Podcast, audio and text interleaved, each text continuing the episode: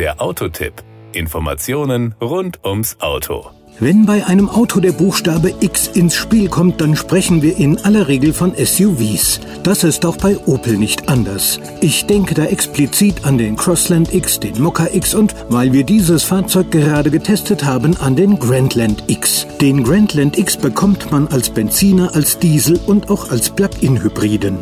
Power und Drive den Grandland X gibt es in einer Leistungsbreite von 130 bis 300 PS. Wir hatten die benzingetriebene Variante mit 1.2 Liter Direct Injection Turbomotor, 8 Stufen Automatik und 130 PS im Test. Das war ein ausgesprochen angenehmes Fahren. Mit einer Höchstgeschwindigkeit von 196 km/h ist der automatisch geschaltete Grandland gerade mal einen Kilometer langsamer als sein Pendant mit 6-Gang-Schaltgetriebe. In der Beschleunigung nimmt er diesem mit 10,3 Sekunden für den Spurt von 0 auf 100 km/h sogar eine Zehntelsekunde ab. Auch im Verbrauch ist er mit 5,0 zu 5,1 Liter gemäß NEFZ etwas besser aufgestellt. Das gilt somit auch für die Schadstoffemissionen. Zwischen 111 und 114 Gramm CO2 emittiert der Grandland X mit dem 1,2 Liter Turbomotor mit der 8-Stufen-Automatik pro Kilometer.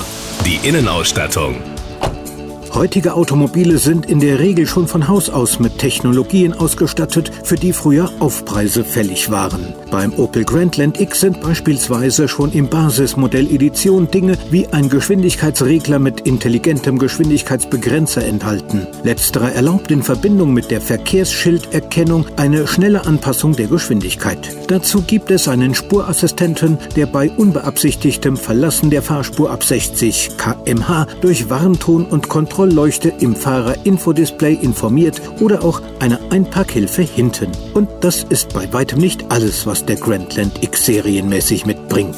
Die Kosten.